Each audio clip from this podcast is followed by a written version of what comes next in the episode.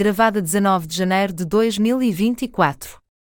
Então digam-me lá, o que é que acham da minha emenda da TAP de ontem? Achei elegante o tipo de letra. Era, portanto, massa ou então arroz de pato, tradicional.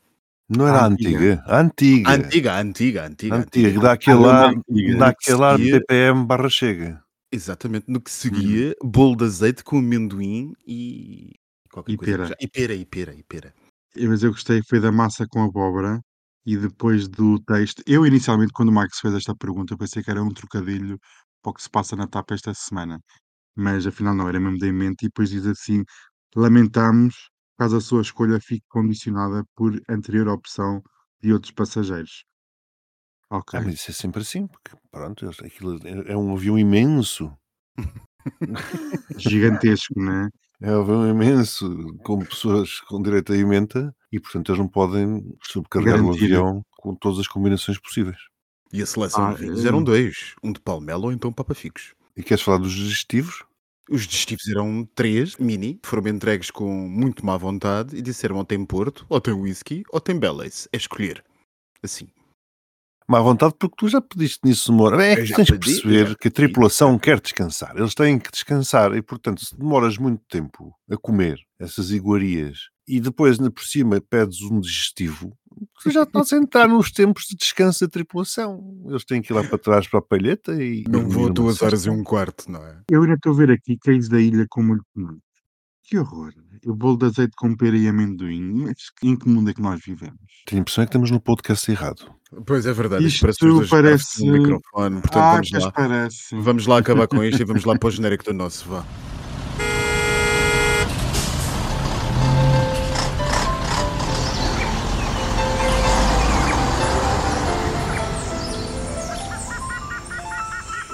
Triangulação do círculo.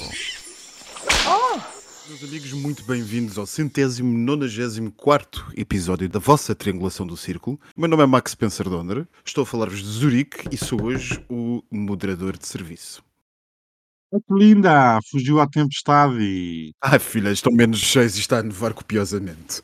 Mas Ah, também tempestade? poderia. Há, há tempestade em Faro? Aquilo não chove lá. No país. Não, de facto estava a chover bastante quando eu saí. Ai bastante. sim, olha, pronto. Vê? Já vão cancelar as fábricas, as desalinizadoras. Ah, provavelmente, Está feito. provavelmente. Ah, está resolvido, pronto. Está resolvido. Está resolvido, Eles é preciso salvaram o Algarve. Não é preciso. Está salvo. Bem, eu sou Daniel Rocha, estou vestindo minhas galochas para a tempestade que está a acontecer. Queria também estar em Zurique, mas não, estou em Almada. É quase a mesma coisa. Eu sou o Miguel Agramonte. Felizmente não há tempestade, porque tem chovido copiosamente nos últimos dias, mas aparentemente agora a coisa acalmou. Aqui na cidade de Aveiro. Vocês sabem que nós temos um departamento de sondagens altamente diligente e que hum, promove sempre grandes inquéritos que viajam as redes por aí fora.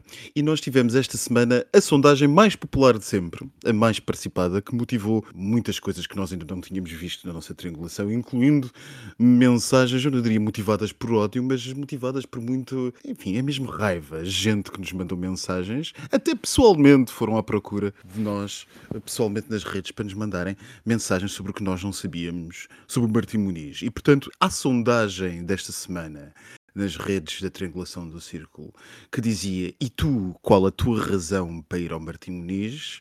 Devo dizer que, em último lugar, com 6% ficou a gastronomia variada. Portanto, esta foi a menos votada das quatro opções que tínhamos. A seguir foi sentir-me numa cidade cosmopolita com 9%. Com 24% rir do pânico dos ciganos na praça. Portanto, pessoas, 24% das pessoas que responderam gostam de ir ao Martim Muniz só para ver o pânico na cara dos apoiantes do Chega.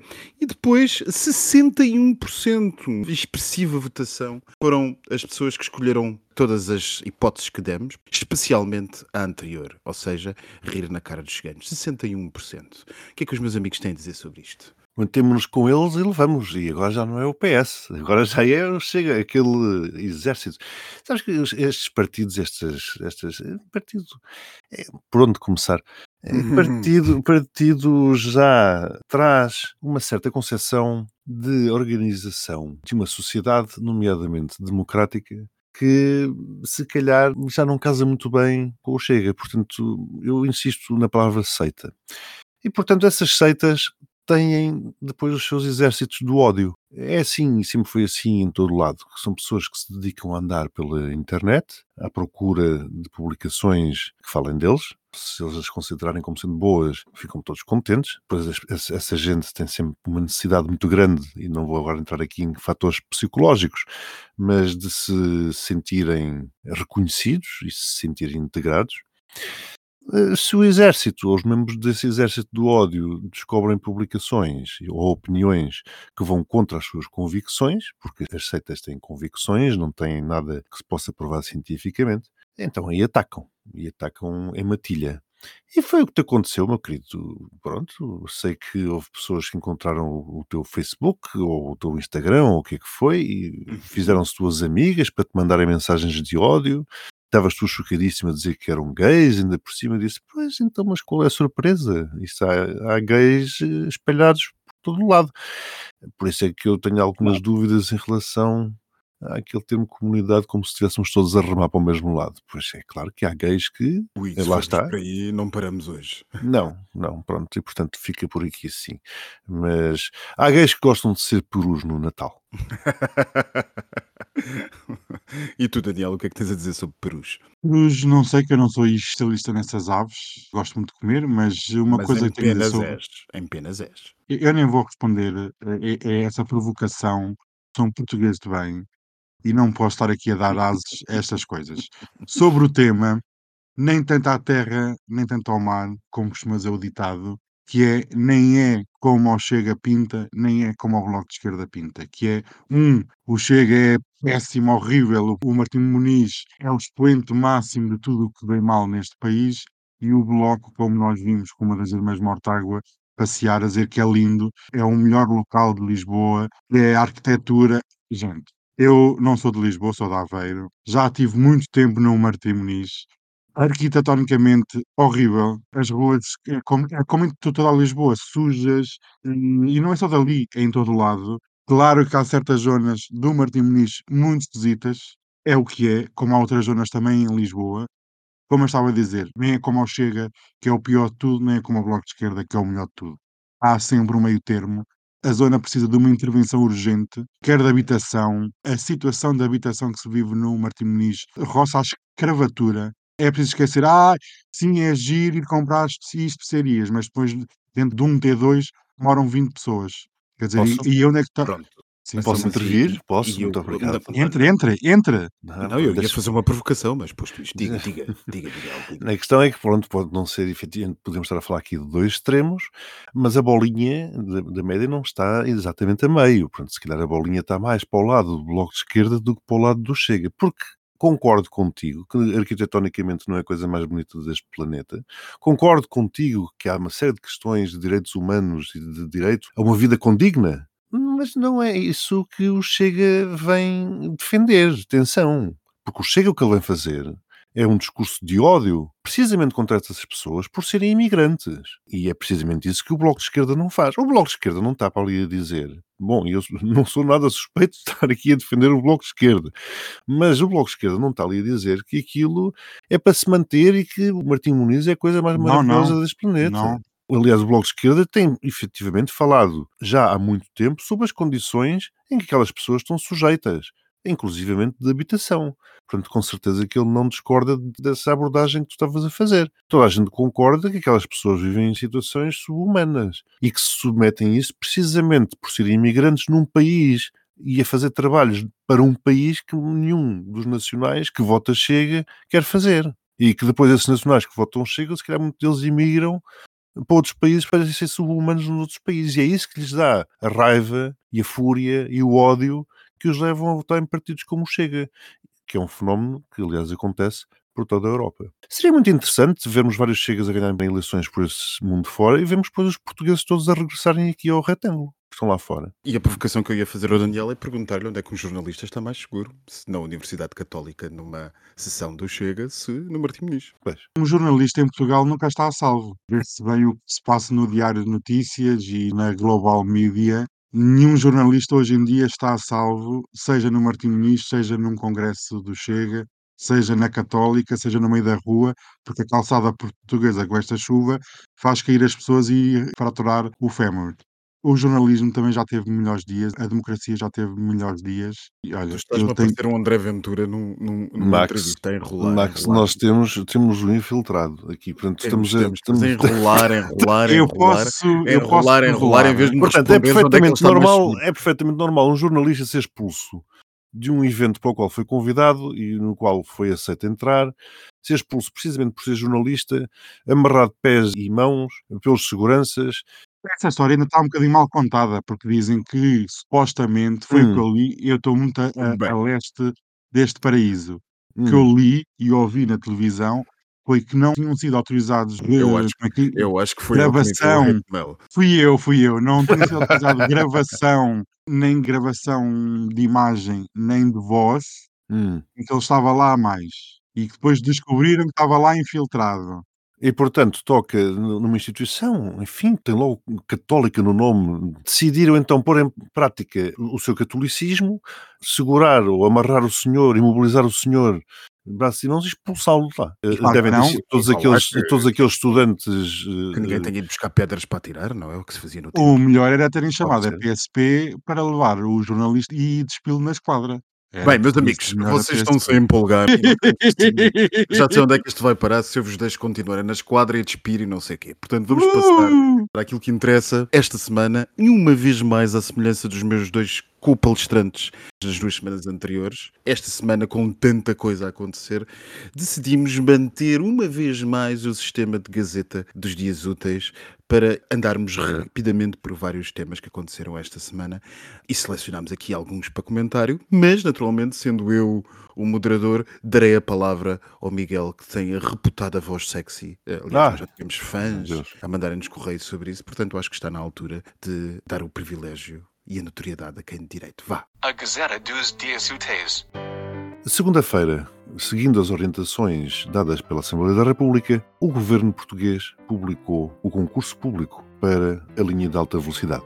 Perguntamos-nos todos se será desta que o TGV entrará em alta velocidade em Portugal ou se ainda veremos mais alguns descarrilamentos. Terça-feira, Trump deixou muitos dos seus eleitores felizes ao ter ganho a primeira primária no estado de Iowa, nos Estados Unidos da América, e com isto afastar-se da concorrência dos restantes republicanos. Quarta-feira assistimos a mais anúncios relacionados com possíveis cortes de água que terão que ser implementados no Algarve, na sequência da seca continuada que aquele território tem assistido. Fala-se na hotelaria, fala-se na agricultura. O que pergunto é se o Dr. Max vai ter que deixar de tomar banho. Quinta-feira, como se já não bastassem as confusões, as caramuças que temos vindo a assistir por esse mundo fora, o Paquistão atacou o Irão depois de toda a tensão que foi aumentando durante a semana. Relembramos que o Paquistão é uma potência nuclear, o Irão também o é, e portanto corremos todos o risco de uma escalada poder vir a acontecer. Sexta-feira ficámos a saber que mais de mil profissionais das forças de segurança foram abrangidos pela amnistia do Sr. Papa a quando da mais recente visita ao nosso país. O número total ainda não está fechado, mas as expulsões e as reformas compulsivas não estarão abrangidas. Grande semana. Portanto, segunda-feira foi o lançamento do concurso público para o primeiro troço do TGV, que será entre o Porto e Aveiro. Pelo menos não estamos há 40 anos a discutir alta velocidade. Já é um bom caminho. Eu vou ter que dar 6 pontos. Portugal precisa de uma alta velocidade. Não sei se precisa Lisboa-Porto. Eu concordo com o Presidente da Câmara de Lisboa, Carlos Moedas, quando diz que é preciso a ligação externa, aproximar esta ilha, esta jangada, faltava, Já cá faltava. já cá faltava, é preciso aproximar Já cá faltava. é preciso aproximar esta ilha eh, isolada da Europa, Lisboa, Madrid, Porto, Vigo e Faro, o Elva, ou como queiram chamar a estação mais perto. Faro Elva. Sevilha. Acho mais, Faro Elva ou Sevilha, Sevilha. pronto.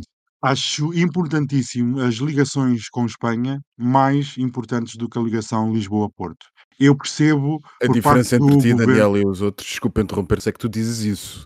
É importante as, as ligações à Espanha. Na- nós só Exato. ouvimos dizer normalmente é importante a ligação Lisboa-Espanha. É Não, não. Lisboa-Madrid. Lisboa-Madrid. Lisboa-Madrid. Finalmente temos, ou vamos ter, ou há perspectiva, expectativa de termos alta velocidade, porque depois já não sei se assim será. Para isto tenho que dar 12 pontos, naturalmente, porque é algo que nós precisamos urgentemente que se comece por algum ponto. Já estou como a famosa frase no local onde depois foi construída a barragem do Alqueva. Eh, O importante é começarmos isto por algum ponto e depois, naturalmente, que estou de acordo com o Daniel. Nós precisamos de ter uma rede de TGV que neste momento já vai com 30 anos de atraso em relação à nossa vizinha Espanha.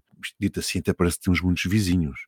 Não é podermos transformar-nos numa ilha. Neste momento, Portugal já é uma ilha na Europa em relação a muitas coisas, mas também em relação ao TGV.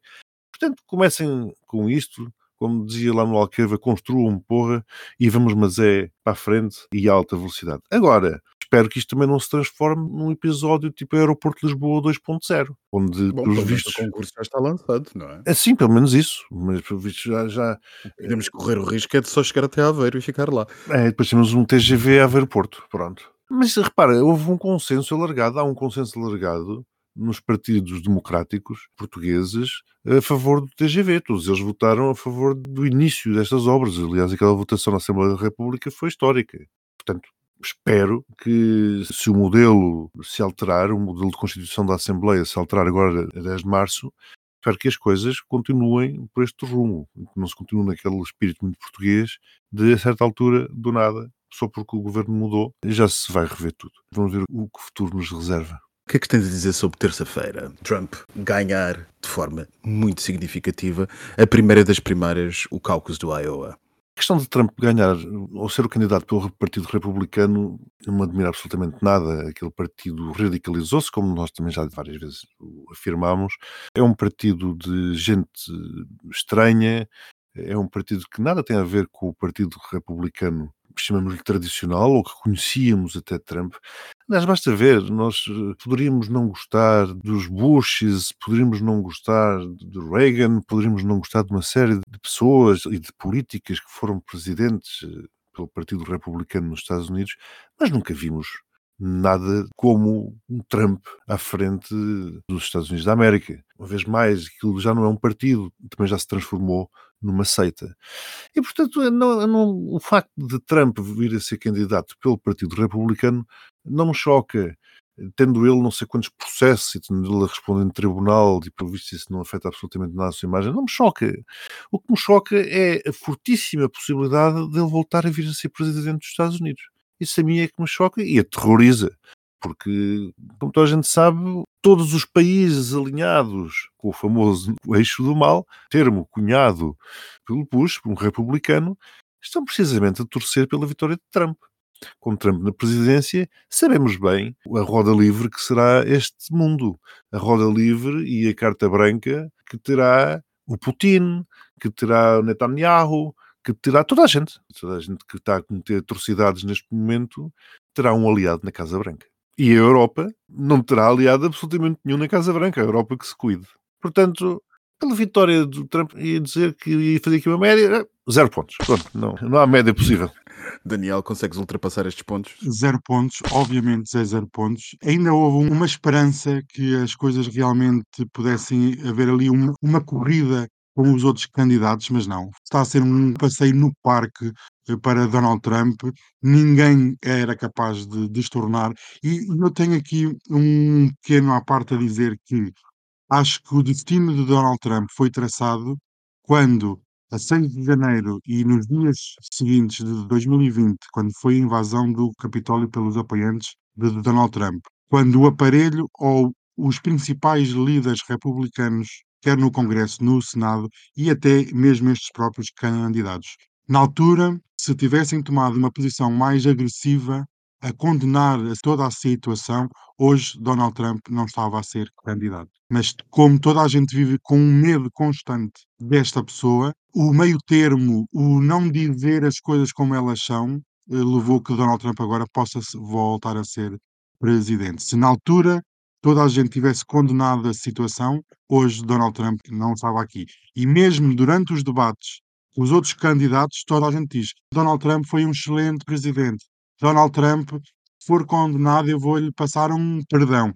O medo constante do Partido Republicano de estar refém de Donald Trump não é bom sinal para a democracia. 000. Esse é o problema, é a tendência suicida das democracias. É que as democracias não têm anticorpos para estas seitas. Elas permitem, sempre permitiram que estas seitas se encostassem, enquistassem no seu seio e com isso as destruíssem Mas vê-se que este. É um Deixa só dizer aqui. São cancros amigos. Ah, temos que avançar. quarta-feira Ok. temos a seca no Algarve, temos medidas depois de dois anos de seca. Eh, Foi anunciado pelo governo inicialmente um corte de 70% na água para a produção agrícola, afinal esse corte vai ser de 30%, e há também um sistema de corte de 15% no consumo doméstico que passará por, recordo, uma lógica punitiva, ou seja, se cada município consumir mais água do que era suposto, portanto todos os municípios vão ter um corte de 15% e cada município tem se adaptar. Se num determinado período de dois meses esse município não conseguir cumprir esse corte de 15% na água, no mês seguinte a sua população será penalizada ou com uma fatura mais cara ou com um corte de pressão ou mesmo de abastecimento. Há quantos anos é que nós falamos de seca em Portugal, de seca no Algarve,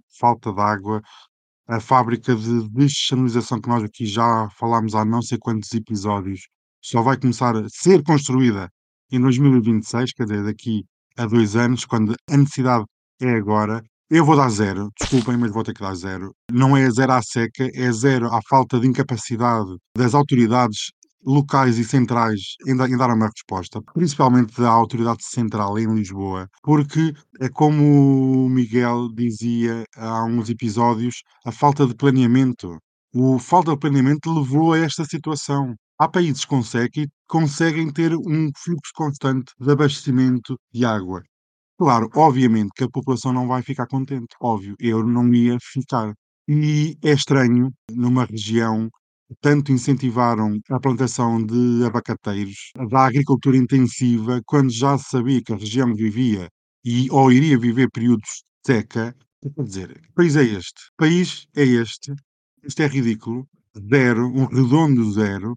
E a falta de inação por parte do Ministério do Ambiente, por parte do governo como um todo é gritante. Como o Max falava, depois não se queixem, certos e determinados grupos ganhem influência nesta região e até pelo país inteiro, pela Ah, falta de ação, isso, pela a- falta de planeamento.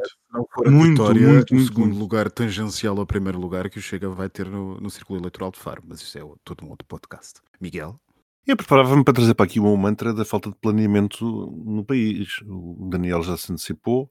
É exatamente isso que eu acho, que um dos problemas que este país tem é a recorrente ausência de planeamento, o permanente desconhecimento de sabermos o que é que queremos ser daqui a 50 anos, insisto nisto, bato nesta tecla. E o segundo problema que também tem a ver com isto é a inexistência de uma regionalização que já devia ter sido feita há muito tempo. Insisto que este país tem três regiões autónomas, tem a Madeira, tem os Açores e tem a região autónoma de Lisboa, porque tem o poder central lá e, naturalmente, com isso tem os seus problemas resolvidos. Porque qualquer problema deste tipo em Lisboa, vocês estão a imaginar Lisboa com um problema de falta de água e com cortes? Não, porque naturalmente isto já teria sido resolvido, tem o rei na barriga e, portanto, isto já teria sido resolvido há muito tempo. Não havendo regionalização e associada à questão do planeamento, possivelmente a regionalização permitiria finalmente haver planeamento neste país, pelo menos a nível regional, que é isso que se pretende, uma situação como estas já estaria resolvida. O Max na introdução falou em dois anos. Ontem eu vi um programa, uma entrevista muito interessante a um professor da Universidade do Algarve sobre, sobre a seca. Isto é uma coisa que já se conhece há 10 anos, há 10 anos que Sim, tem recorrentemente... sido. uh, Há dois anos é que a coisa tem, tem, estado É. mais dramática. E, ah, mas há 10 anos que os níveis nas barragens têm vindo a ser sucessivamente menores, ano após ano, os níveis de água, entenda-se, e nada tem sido feito. Portanto, tem-se empurrado com a barriga. É claro que quando, lá está, os tais decisores políticos de Lisboa, neste caso, claramente da Lisbolha, que é a bolha onde eles vivem, vão passar férias, apanham a A2 e para passar as férias no Algarve, têm água para tomar o banho e lavar os pés quando saem da praia, e depois regressam à, à sua capital e o resto é o resto. Não é só o- os laranjais, há também o, o abacate, Daniel, que consome tanta água quanto as laranjas. Portanto, é, é o que eu digo. Uma vez mais, isso tem a ver com planeamento. Se não há água, porque é que também se autorizam esse tipo de plantações. Insisto, as plantações são necessárias. O Algarve não pode viver apenas do turismo. Eu insisto também nisto há muito tempo. O Algarve tem que ter outras alternativas às suas fontes de rendimento. Se um dia há uma crise qualquer, se um dia há uma guerra, como, enfim, infelizmente, antevemos que possa vir a acontecer, o turismo vai-se embora. E depois o que é acontece ao Algarve? Tem que ter a sua economia diversificada. Neste para isso tem que haver- acontece ao país. Pronto. E, portanto, para isso nós temos que ter condições e temos que dar condições à região para poder plantar as laranjas. E, portanto, isto só com. Não é uma central de cilindrização, são várias, já deveriam existir, como existem em Espanha, como existem em Marrocos, como existem na Arábia Saudita, como existem no Dubai, como existem em todo lado.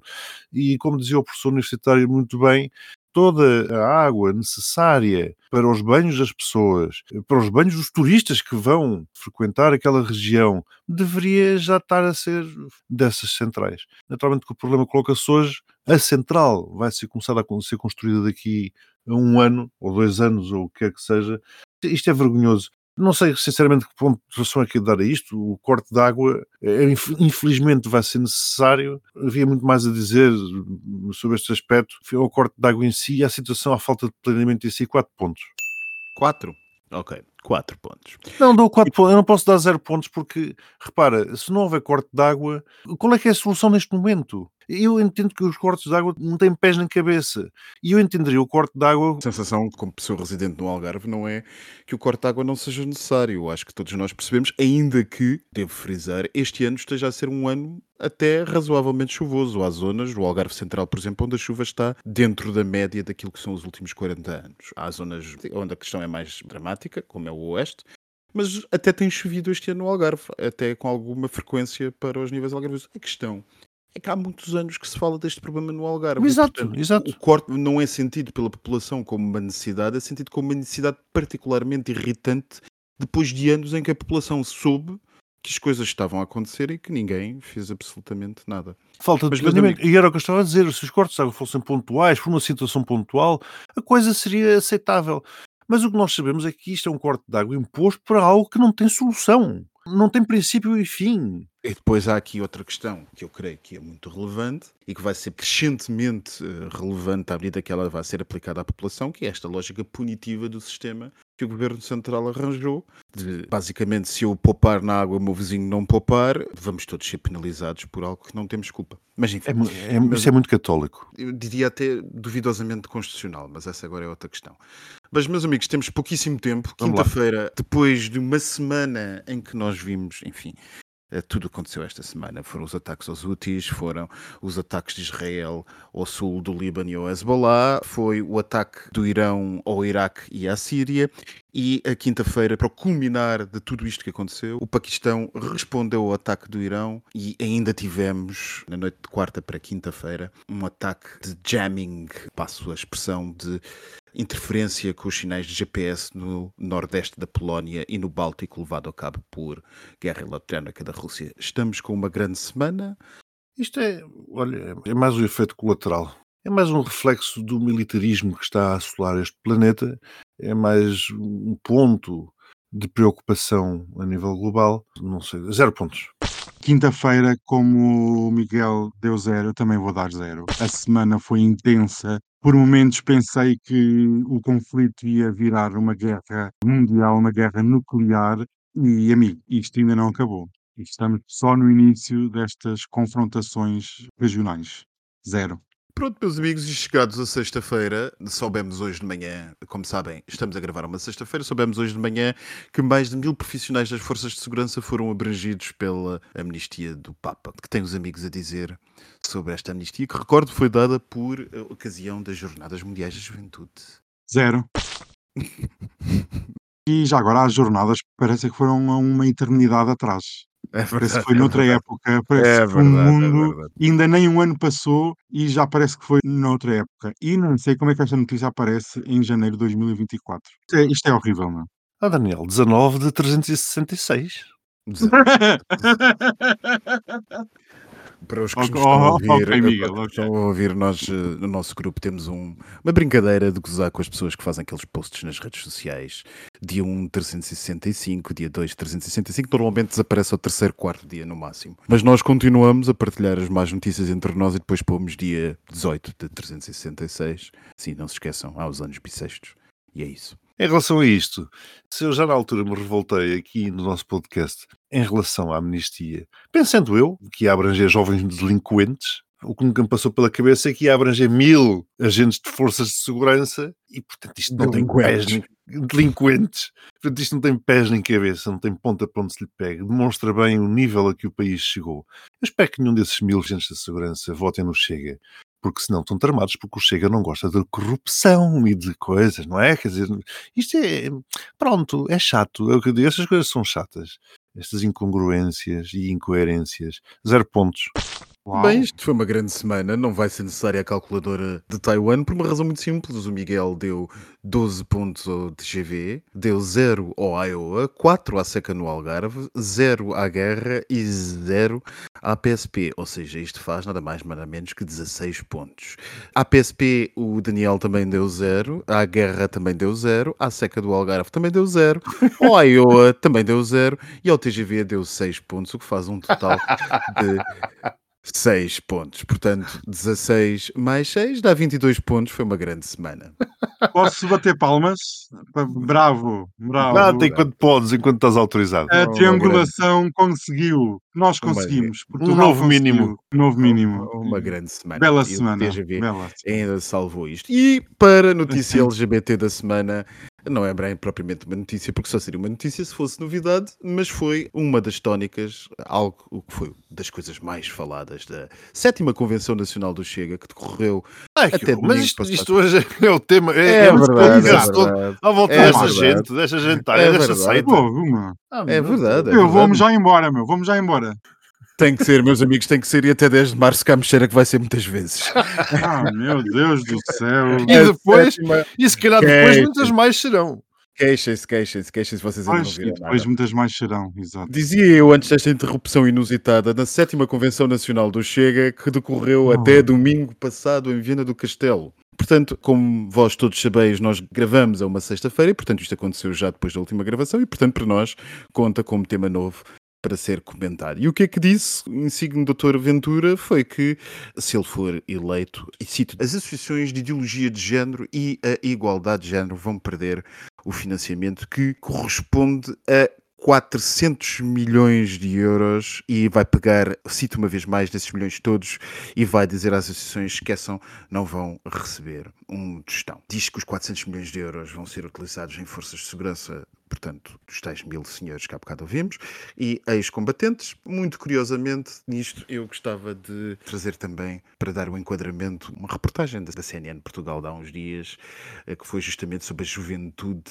do Chega e que foram entrevistar alguns membros da juventude do Chega que estavam nesta convenção. E um dos rapazinhos, dois rapazinhos, o Ruben Dias e o Tomás, diziam à CNN, e cito, por exemplo, há cenas com as quais eu não concordo, por exemplo, com o lobby, com a propaganda LGBT. Há cenas com que eu não concordo, portanto, repetiu-se, por exemplo, esta nova lei que foi aprovada de nomes mistos. Há esse tipo de cenas na área social que eu sou contra. Sou economicamente e economicamente identificava-me com a iniciativa liberal. Mas nas partes dos costumes, não. Por isso, estou neste momento no Chega. Ah, deixa-me adivinhar, como disse a imprensa. André Ventura moderou-se, foi isso? André Ventura tem um discurso mais estadista, porque ele precisa de parecer uma pessoa menos radical. Se calhar lá está, moderou-se. Moderou-se no seu discurso, porque o fascismo está lá. Aliás, várias pessoas se assumem como, declaradamente, como fascistas. Esses jovens, enfim, pronto, aquilo que falava dos nomes eh, é complicado.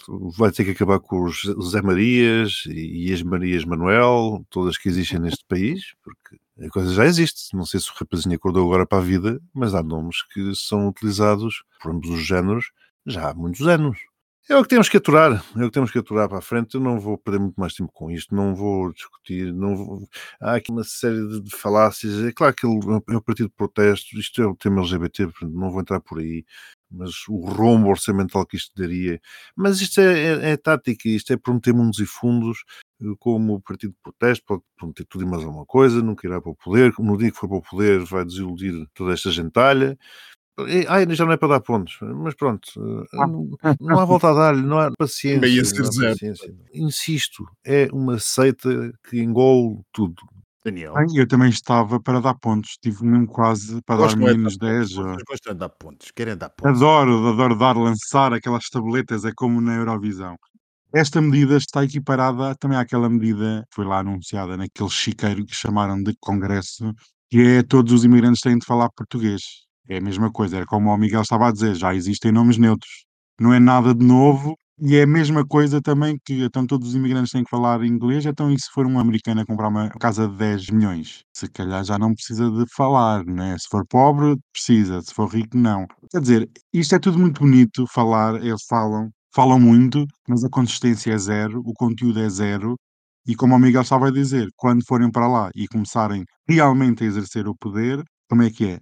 É zero. É zero. Eu ainda acredito que este fenómeno poderá ser temporário, passageiro, a partir do momento em que eles tenham algum poder e exerçam esse poder. Mas até lá, estou farto deste partido, estou farto deste disto, já não aguento Ah, filho, olha só agora é que está a começar. Tens muito tempo para te fartares então. Não, Só agora é que está a começar.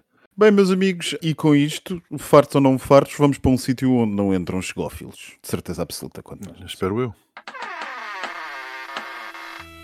O postigo de Daniel. Bem-vindos, aqui estamos nós para mais umas fofocas e Hum. vamos falar de crime. Muito Crime e castigo. é? Crime e castigo, uh, adoro. Ah, adoro. Recomendo do livro, recomendo os filmes, que são vários, recomendo tudo. Tudo onde haja crime e castigo é comigo. Estas pessoas que eu agora aqui falar foram detidas, se calhar, se fosse o Chega, não podiam entrar Ah, em Portugal. Nem aqui, meu. Eu vim aqui beber o meu whiskyzinho e nem aqui tenho sossego em relação a essa seita. O Ah, seu whisky é com água com gás? Ou é Não, assim não, não. O meu whisky é, é puro e sem. Nem pedra de gelo entra. Eu gosto Ah, assim. Ah! favor.